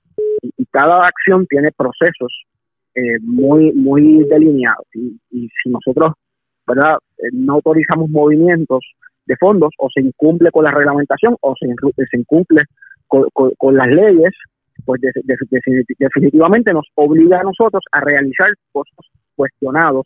Y si hay un costo cuestionado se tiene que recobrar ese dinero. Nosotros junto a, a la carta verdad que se envió al municipio para eh, pues, comunicarle la, la determinación de nuestra Junta de Gobierno de retirar el grant, eh, enviamos un, un costo cuestionado sobre medio millón de dólares que el municipio nos tiene que devolver. Y precisamente en medio de la manifestación hablamos con el alcalde de Peñuela, Gregory González. Alcalde, saludos, bienvenido a la red informativa. Saludos, muchas gracias por la oportunidad. Y gracias por compartir con nosotros. Decía el administrador de Acuden, Roberto Carlos Pagán, que alegadamente había habido algún tipo de manejo irregular de fondos federales. Eh, y obviamente eso los ha motivado a ustedes a, a llevar a cabo una manifestación el día de hoy. ¿Qué de lo que dijo el funcionario no es cierto? Cuénteme. Todo, básicamente todo, eh, porque ¿verdad? hay que establecer que cuando ellos notifican al municipio de Peñuelas de que estamos en un proceso de alto riesgo o nos catalogan como alto riesgo, eh, nosotros firmamos un acuerdo, firmamos un contrato de delegación de fondos que establece que acuden sería quienes tomaran todas las determinaciones administrativas y económicas sobre el municipio. No lo digo yo, lo establece el contrato y todo y cada uno de los correos electrónicos que inclusive en muchas ocasiones intercambiamos con el propio administrador y con los monitores eh, de acuden. Así que hacer un señalamiento de que el municipio ha, utilizado, ha, ha realizado un mal manejo de, de fondos, pues es, es incorrecto porque básicamente ellos estaban eh, al mando. Pero en este caso, eh, los que controlaban como tal, lo que tiene que ver con el desembolso de fondos era acuden como tal y no ustedes. Eh, no, ellos, ellos tenían que aprobar todos y cada uno de los desembolsos. Acuden a prueba todos y cada uno de los desembolsos y no se movía ni una sola hoja, no se mueve ni una sola hoja sin que acuden diera visto bueno. Lo que significa es que ellos están ahora mismo calificando como irregular e ilegal algo que ellos mismos aprobaron. Algo, algo que ellos mismos aprobaron. Para que tengan una idea, el propio administrador, y lo puedo entender, puedo comprender que él se exprese de esa manera porque él desconoce de todo el proceso, eh, eh, que el propio administrador ha indicado que tenemos que devolver cerca de medio millón de dólares eh, que ese es el mal manejo de fondos. Le explico brevemente. Eh, ese medio millón de dólares que ellos dicen es el valor eh, de, de, las de distintos vehículos que al momento de hacer una monitoría no se pudo presentar el documento del título de propiedad. No es que se compró de manera ilegal, porque el mismo acuden autoriza cada uno de los compras. Eh, pero entonces ellos totalizaron el valor original de cada uno de los vehículos. Para que tengas una idea, un vehículo del 1998 me están hoy cuestionando un costo de 27 mil dólares y están pidiendo que ese vehículo que está para decomisar ya, yo pague 27 mil dólares por él solamente porque no se presentó un título de propiedad. Y así se suman los vehículos hasta que totaliza el medio millón de dólares. Alcalde, eh, ¿usted cree que, digo, yo no quisiera pensar que esto, esto tiene algún tipo de, no sé, que hay alguna situación política que esté incidiendo en esta decisión tomada por Acuden? Yo tampoco quisiera pensarlo. Yo tampoco quisiera pensarlo y, yo prefiero tener en mente, en consideración, que es que eh, desconocen del proceso, que están haciendo el proceso de la manera incorrecta. Al- alcalde, ¿usted le puede garantizar al pueblo de Puerto Rico que el sistema de Head Start en, en Peñuelas se manejó de la manera correcta y que los, los niños no se vieron afectados? Se manejó de la manera correcta, jamás los niños se han visto afectados y eso lo evidencia los más de 30 años de, de un contrato de delegación de fondos y de servicio continuo que ha brindado el municipio de Peñuela sin un solo señalamiento, ni a nivel estatal ni a nivel federal.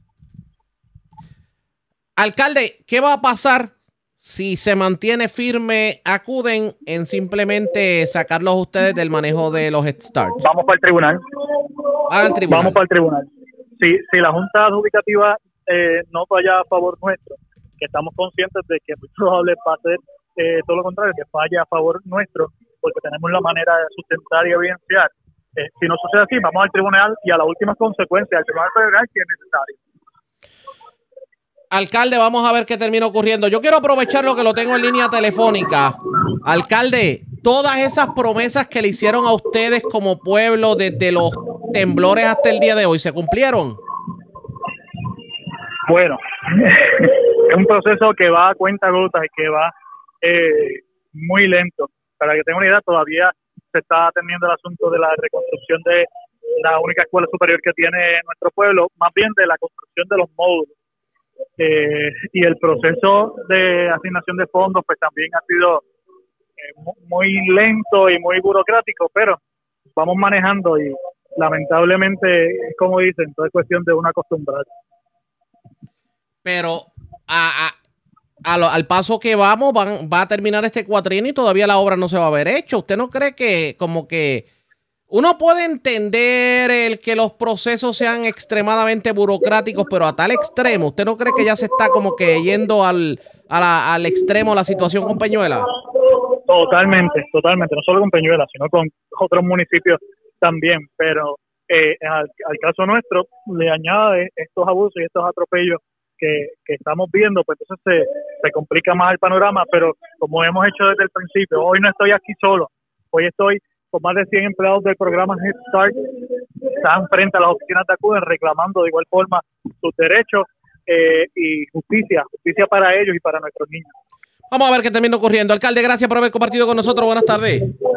Muchas gracias por la oportunidad. Buenas tardes. Igual a usted también y a los suyos, el alcalde de Peñuela, Gregory González Oucher. Lo cierto es que eh, acuden, permanece firme en que Peñuela se queda sin el manejo de los Head Start. El alcalde dice que va a los tribunales. ¿Qué terminará ocurriendo en este sentido? Pendientes a la red informativa. Presentamos las condiciones del tiempo para hoy. Hoy lunes, una capa de aire del Sáhara y una masa de aire más seco asociada. Mantendrán condiciones de buen tiempo y cielo brumoso hoy. Sin embargo, aunque limitado, se esperan aguaceros y un posible desarrollo de tronadas aisladas sobre los sectores más al oeste de la isla, donde es probable la acumulación de agua en las carreteras y las áreas con drenaje deficiente. Sin embargo, la principal amenaza de hoy son los índices de calor por encima de lo normal que podrían alcanzar hasta cerca de 110 grados. Por tal razón, una advertencia de calor se mantiene vigente para las áreas costeras y urbanas del norte de Puerto Rico, donde las temperaturas máximas durante él podrían alcanzar los altos 80 a bajos 90 grados. Las condiciones marítimas han mejorado pero continúan picadas a través de las aguas del Caribe, las aguas costeras y los pasajes locales. Se esperan vientos de hasta 20 nudos y oleaje de hasta 6 pies.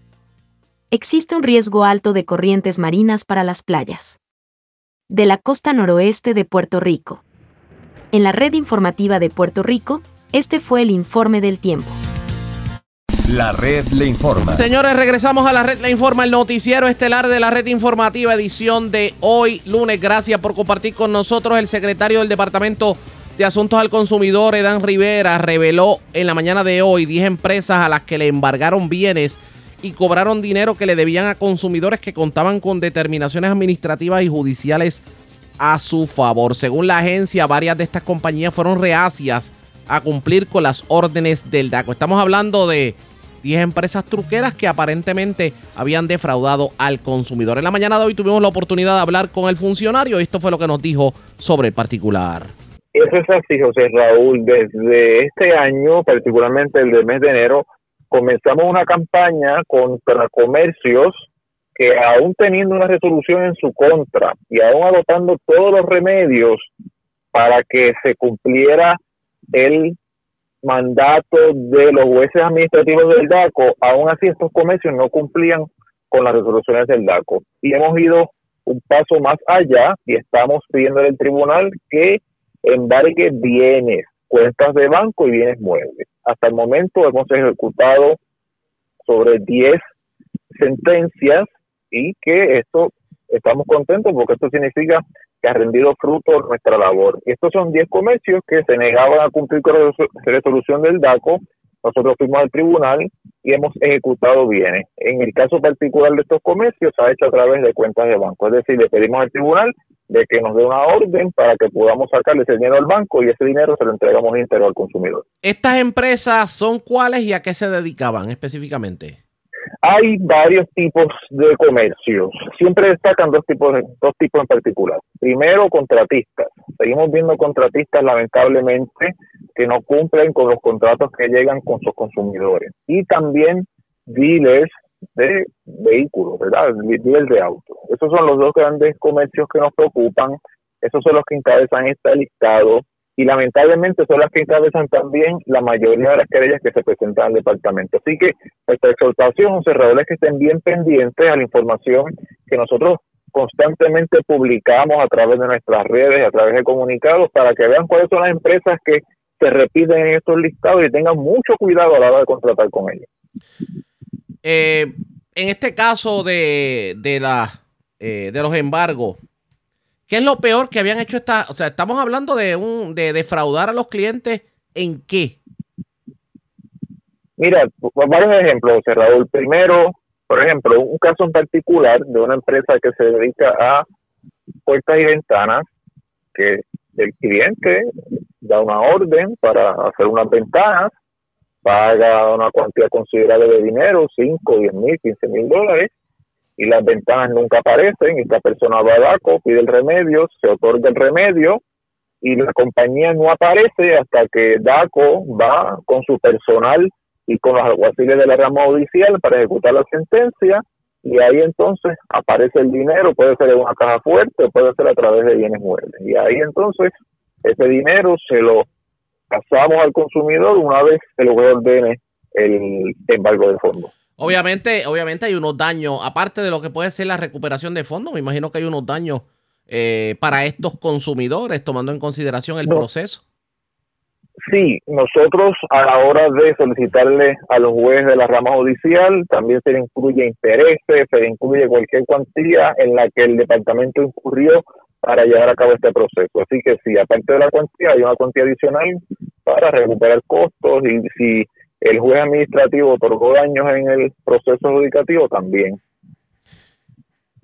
Eh, la negativa, hay de, de esos comercios que ustedes multaron y que embargaron bienes, hay algunos que, digamos, sean reincidentes, que ya como que la situación en cuanto a querellas se haya salido de proporción.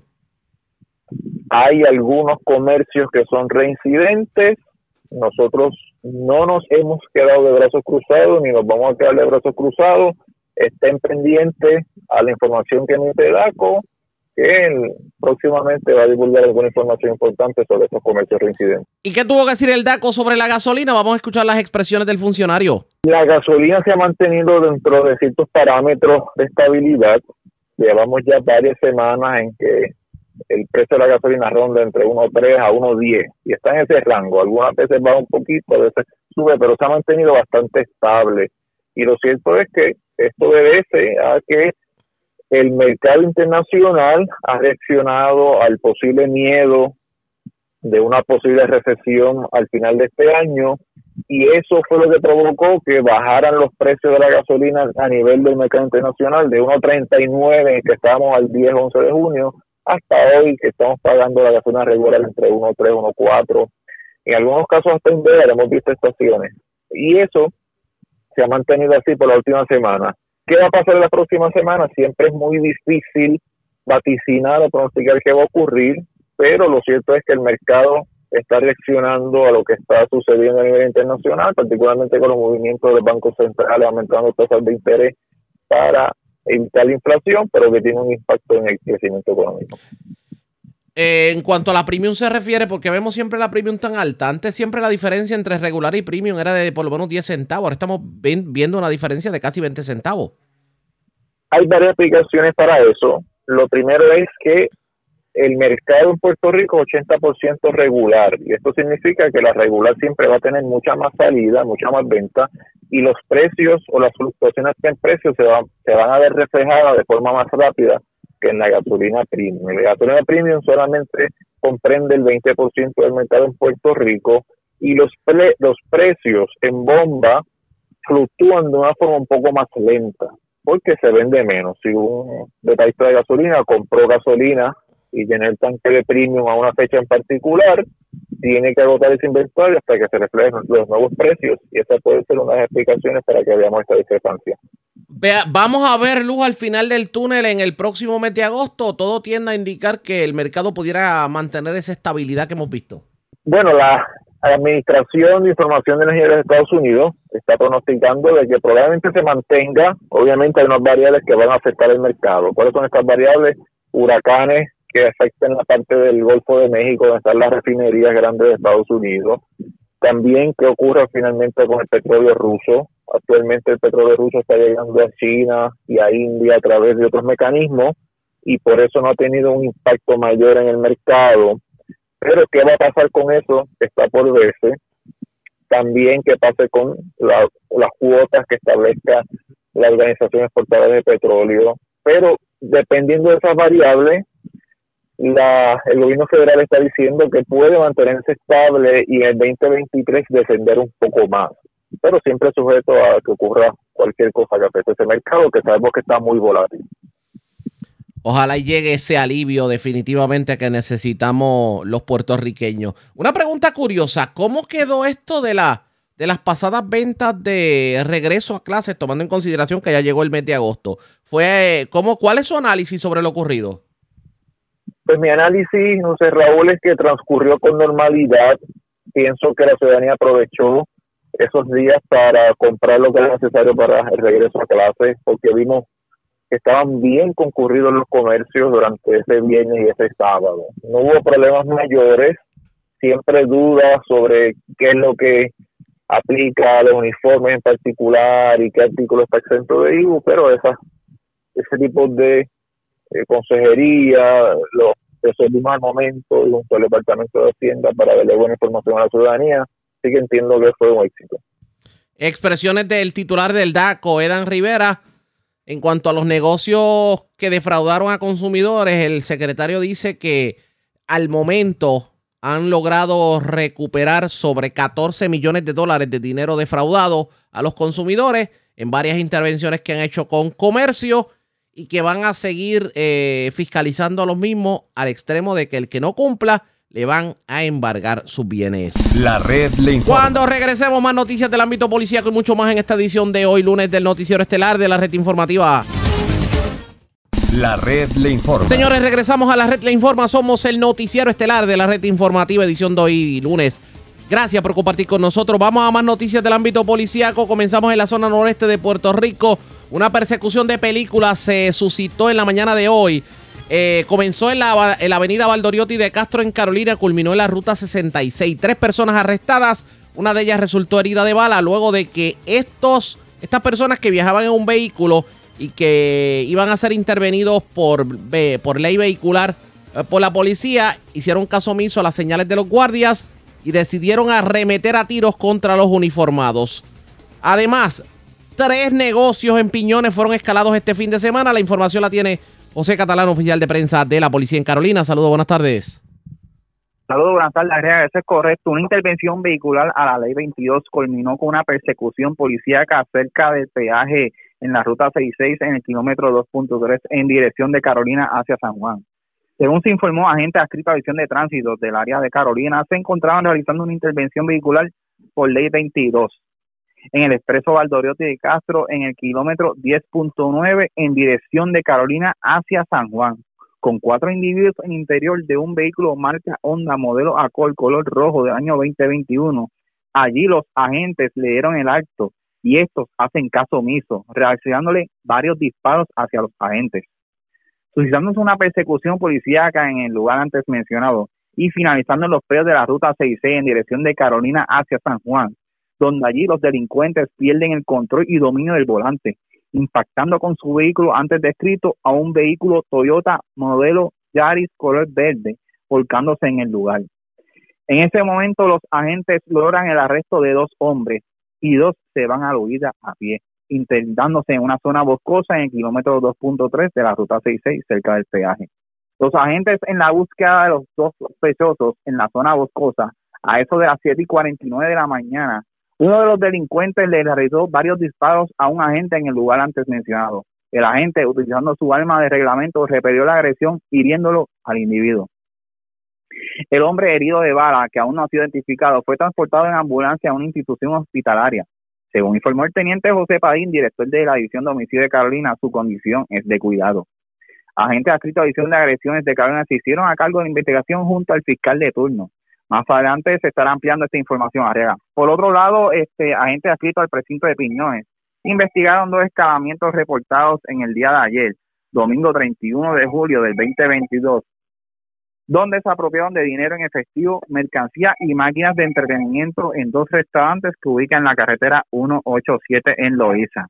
Según se informó, el primero de ellos se registró en el restaurante Soleil, ubicado en el kilómetro 4.6 en la dirección antes mencionada. Allí delincuentes forzaron una de las ventanas donde obtuvieron acceso al interior, apropiándose ilegalmente de 150 veces de la caja registradora, dos cajas de langosta, un máster de pulpo, un máster de carrucho y una botella de Johnny Walker Blue Label.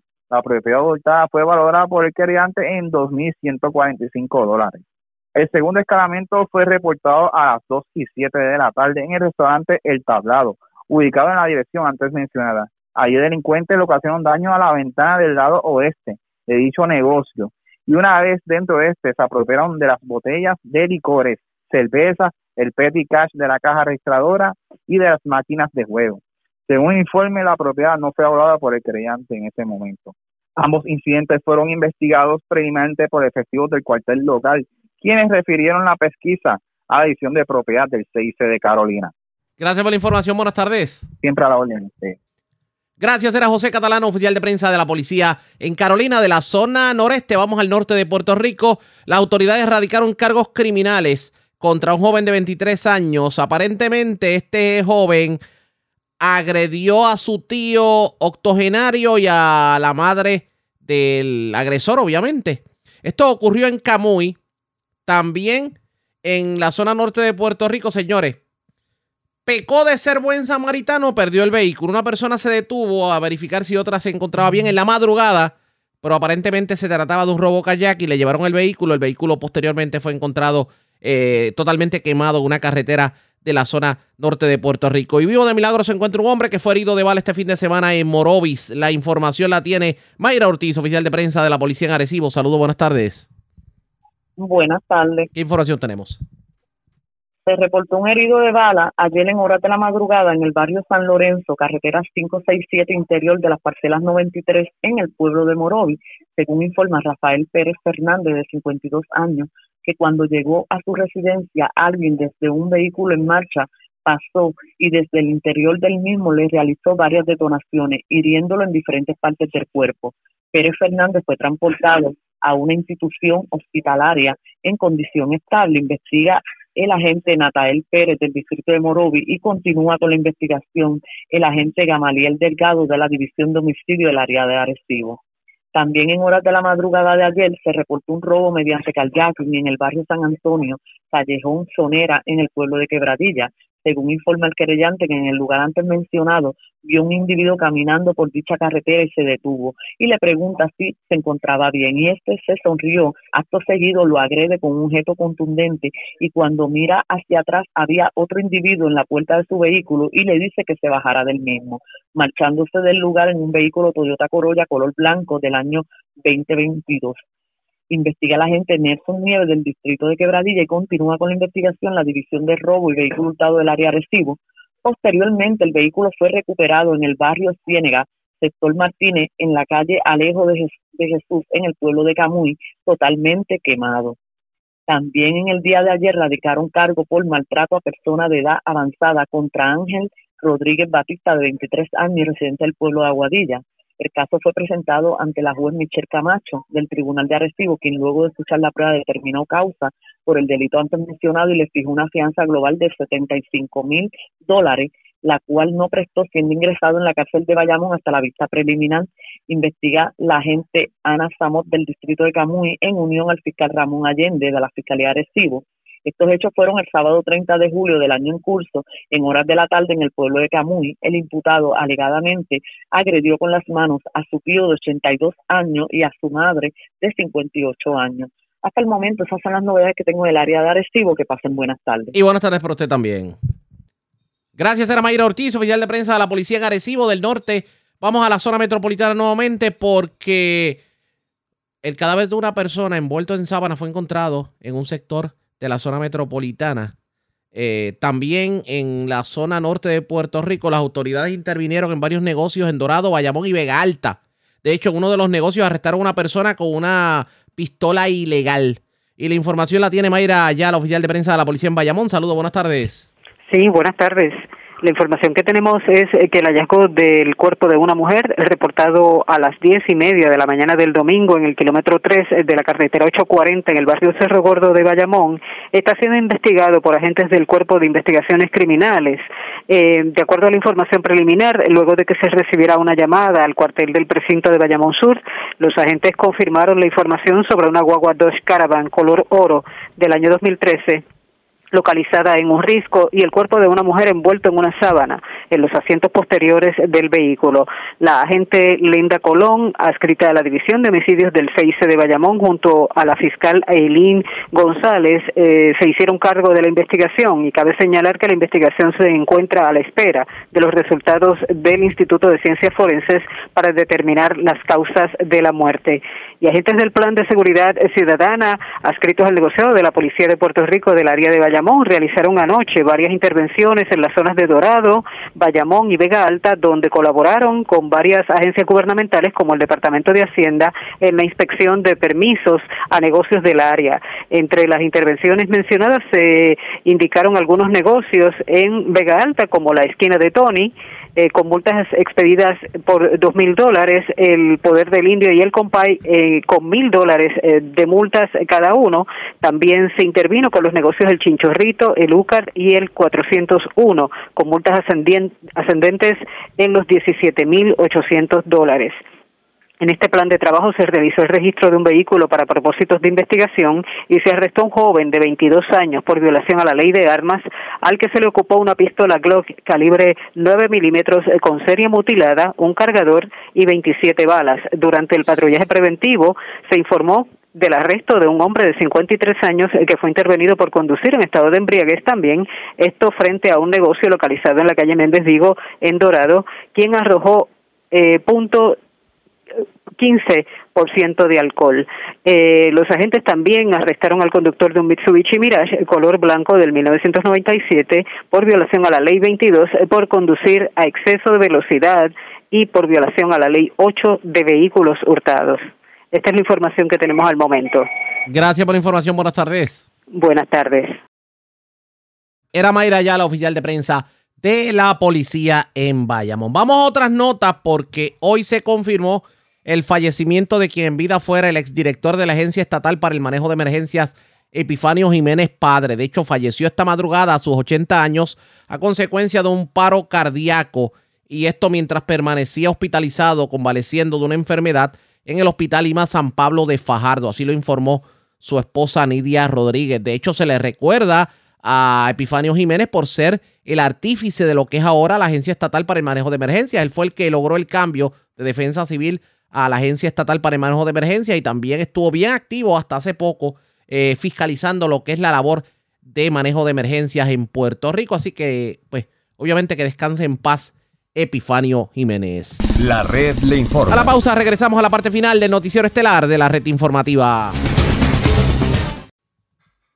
La red le informa. Señores, regresamos a la parte final del noticiero estelar de la red informativa de Puerto Rico. El presidente de Estados Unidos, Joe Biden, se encuentra nuevamente en aislamiento, esto luego de dar positivo un rebote de COVID. Estas y otras informaciones las vamos a estar ampliando ahora en este próximo segmento. Las noticias más importantes de Estados Unidos y en el mundo con los compañeros de la Voz de América, quienes nos pues, resumen y valga la redundancia lo más importante acontecido en el ámbito nacional e internacional. El presidente Joe Biden se ha visto obligado a cancelar su agenda política al volver a dar positivo por COVID-19, mientras la presidenta de la Cámara de Representantes emprende una polémica gira por Asia. Los detalles con Judith Martín Rodríguez. El presidente Joe Biden está nuevamente en aislamiento por una recaída del COVID-19 y es que dos días después de haber retomado su agenda al dar negativo, volvió a resultar positivo en lo que fue un rebote por COVID-19. Una posibilidad que ya anticipó el médico del presidente, Kevin O'Connor, al asegurar que esta tendencia se observó en un pequeño porcentaje de los pacientes tratados con Paxlovid, el antiviral con el que se trató al mandatario estadounidense. Pese a que no muestra síntomas y como medida de prevención, el mandatario estadounidense permanecerá en cuarentena en la Casa Blanca hasta que dé negativo y allí continúa trabajando de forma remota. Su agenda se ha visto modificada cancelando dos viajes nacionales programados para esta semana. Mientras tanto, Nancy Pelosi, la presidenta de la Cámara de Representantes, emprende su gira por Asia en un viaje que incluye múltiples paradas en la región. La primera, Singapur, donde llegó hoy luego de un largo viaje. Según el Ministerio de Asuntos Exteriores del Estado insular, la presidenta ya se reunió con el primer ministro singapurense Lee Hsien Long en un encuentro en el que intercambiaron posturas sobre algunos asuntos clave regionales e internacionales. Según su oficina, la representante demócrata también visitará Malasia, Corea del Sur y Japón con el objetivo de reafirmar el fuerte e inquebrantable compromiso de Estados Unidos. Judith Martín Rodríguez, Voz de América. En otra información, La inflación en el país no da alivio y sigue siendo el principal problema para la economía y la situación económica de los estadounidenses, manteniéndose en niveles históricos, así lo reveló el más reciente informe presentado por la Reserva Federal de los Estados Unidos, la Fed, donde se demuestra que a pesar de los esfuerzos y las medidas impulsadas por el gobierno del presidente Biden, durante junio se reportó un aumento en la inflación del 6,8% si se compara con el mismo periodo un año atrás y que es considerada la más alta de los últimos 40 años. La Fed, que es el equivalente al Banco Central, ha elevado las tasas de interés en forma contundente durante los últimos meses a fin de evitar el consumo masivo en el país, pero parece no encontrar el efecto deseado, ya que mientras la inflación se mantiene, muchas empresas han optado por aumentar el salario de sus trabajadores para compensar en parte el sobrecosto que deben pagar por alimentos, gasolina y alquileres, una situación que estaría generando un efecto de círculo vicioso que obligaría al gobierno a tener que aumentar aún más los costos de endeudamiento en el país.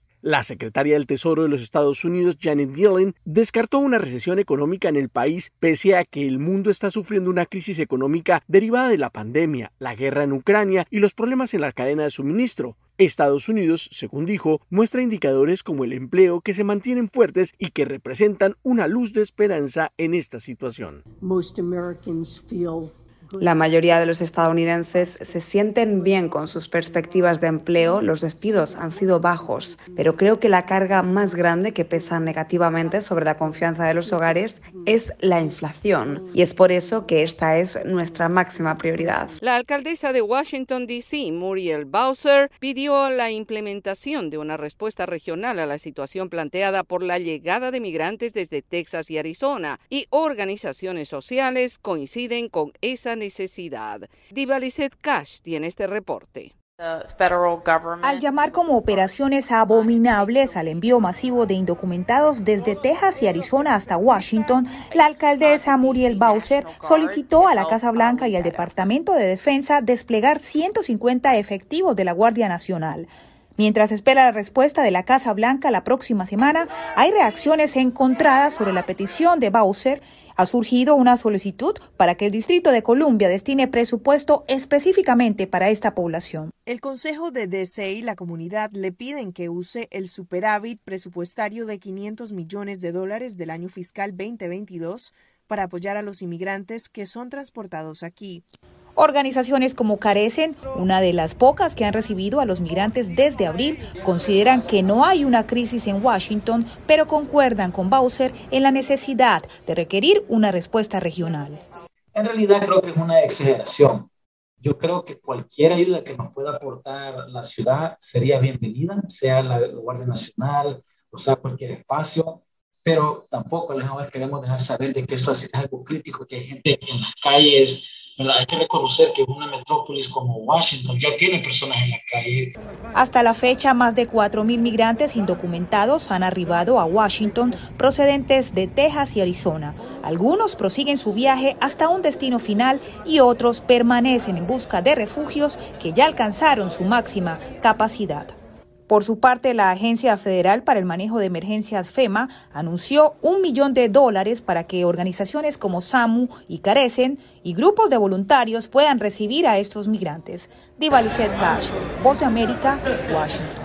En otra información, las criptomonedas usan una enorme cantidad de energía y a medida que la industria crece rápidamente, también lo hace la preocupación por su impacto ambiental.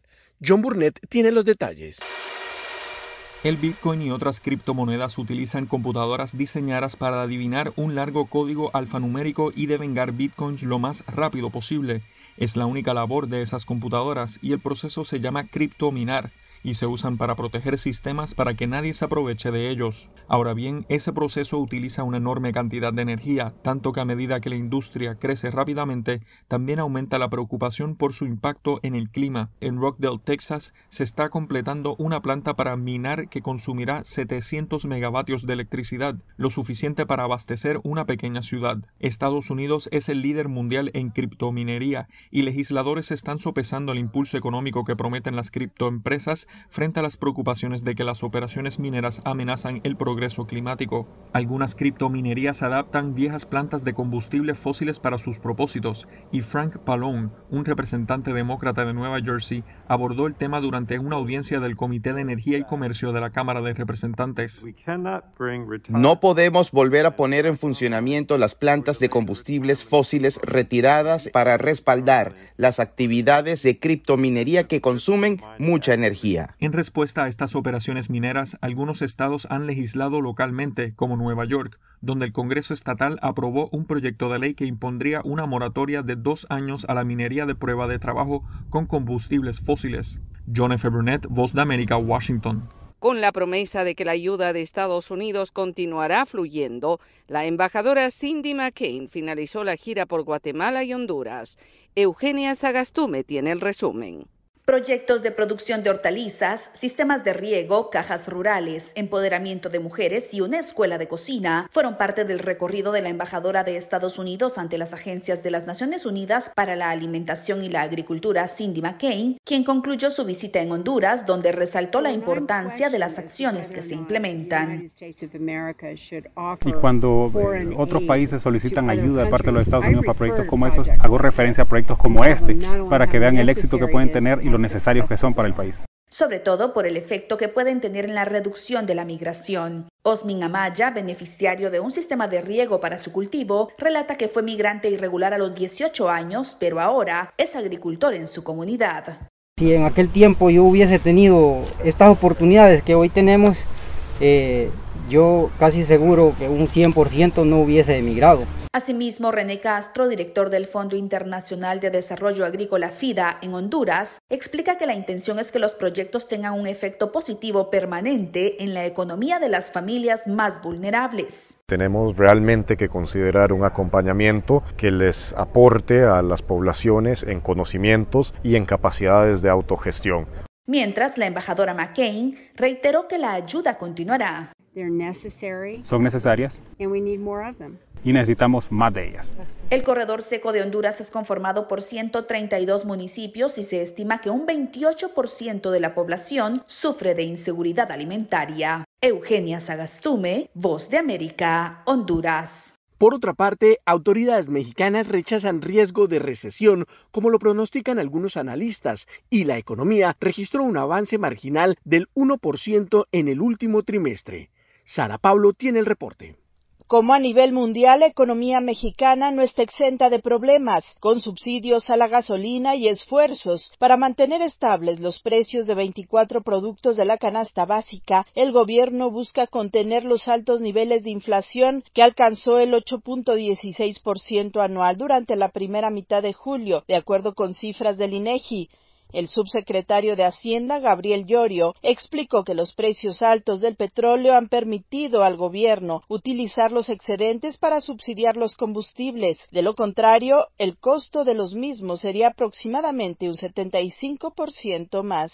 Para mantener el precio de la gasolina eh, estable en alrededor del 21-22 pesos. Solamente me gustaría resaltar que si no se hubieran tomado estas medidas, el precio de la gasolina estaría alrededor de 35% y la inflación habría llegado a un nivel de 11%. El presidente Andrés Manuel López Obrador celebró el crecimiento de la economía reportado por el INEGI, que indica que durante el segundo trimestre de este año se registró un crecimiento de 1% en términos reales y 1.9% a tasa anual, en comparación con el mismo periodo del 2021. Descartó el riesgo de una recesión en México, como lo pronosticó la calificadora Moody's. Para presumir, hubo crecimiento económico ya por segundo trimestre. Vamos eh, recuperándonos, vamos avanzando y esta es buena noticia, muy buena noticia. Según un reporte de Moody's Analytics, México podría entrar en un episodio de recesión el año entrante y este duraría hasta 2024. Sara Pablo, Voz de América, Ciudad de México.